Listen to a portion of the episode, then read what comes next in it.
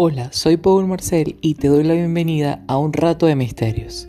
Vamos de inmediato con el episodio número 5 que se titula Una protección del más allá. Para una mejor experiencia, te recomiendo que utilices auriculares, apagues las luces y te relajes.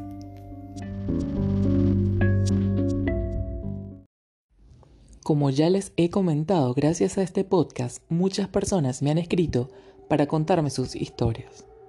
Así que hoy les relataré otra más de ellas. Si te gustó el episodio anterior, este seguro también será de tu agrado. Marjorie Bisbal es el nombre de la protagonista de esta historia. Sí, es un nombre real.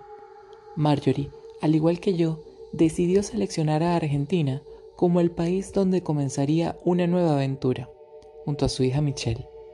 La conocí y de inmediato su energía me atrapó. Es de esas personas que tienen una gran vibra. Marjorie es una mujer con muchísimas historias paranormales que contar. Marjorie vivía en Caracas, en un hermoso departamento de los Ruices, y decidió dejarlo bien cerrado, avisando a sus familiares a los más cercanos que estaba lista para viajar a Buenos Aires.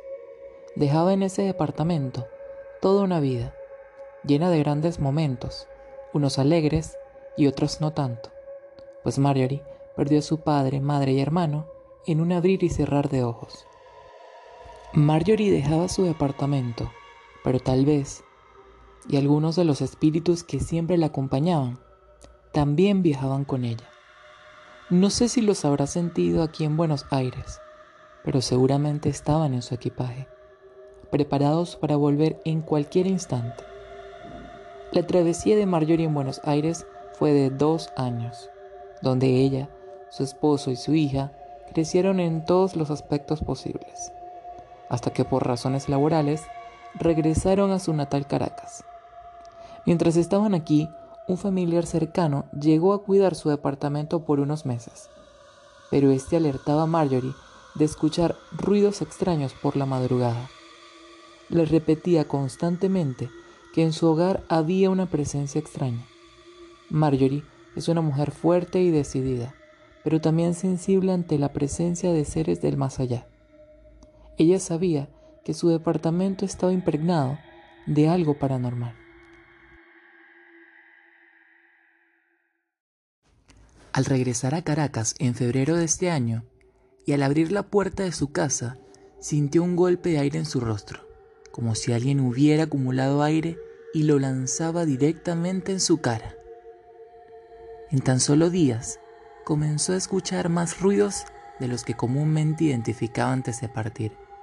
Su departamento está compuesto por varias habitaciones, pero una en especial era el epicentro del temblor que amenazaba cada madrugada la casa de Marjorie. Sentía como si algo retumbaba en el closet de la habitación de visita. Distintas las horas en las que la presencia se destacaba, o tal vez eran varias las entidades. Pronto, Marjorie obtendría respuestas. Ella no quería por nada del mundo abrir el closet que crujía constantemente.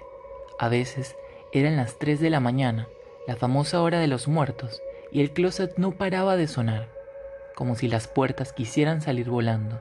Y no solo las puertas, las ventanas del cuarto también se movían, como si de un temblor se trataba.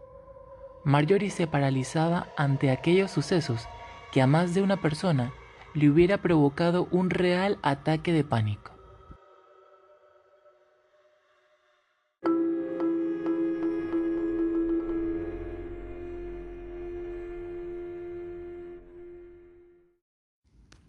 Cierta madrugada encendió las luces de la habitación de huéspedes, se armó de valor y abrió el closet, e inmediatamente sus ojos y mente se nublaron.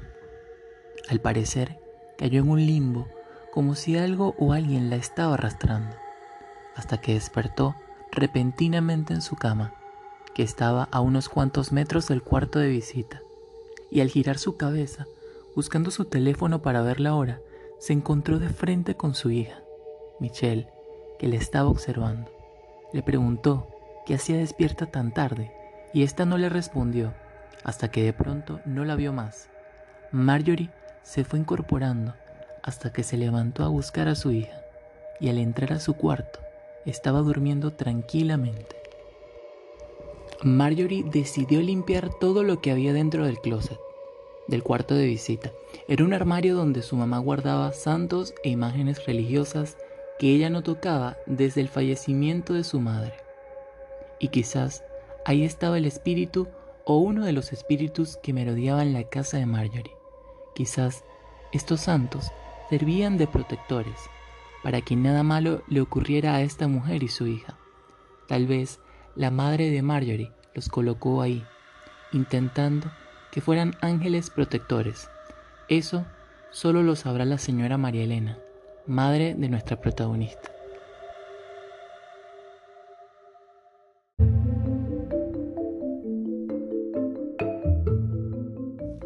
Hoy sábado 8 de agosto de 2020, al despertar y abrir el WhatsApp, me encontré con un mensaje de Marjorie comentándome que el teléfono de su hogar no dejó de sonar a las 3 de la mañana, en esta madrugada.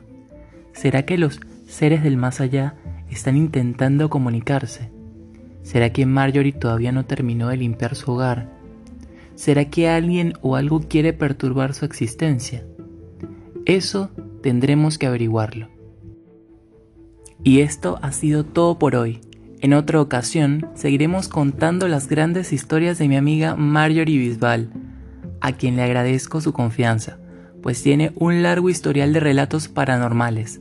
Será hasta una próxima oportunidad en un rato de misterios, tu podcast de terror.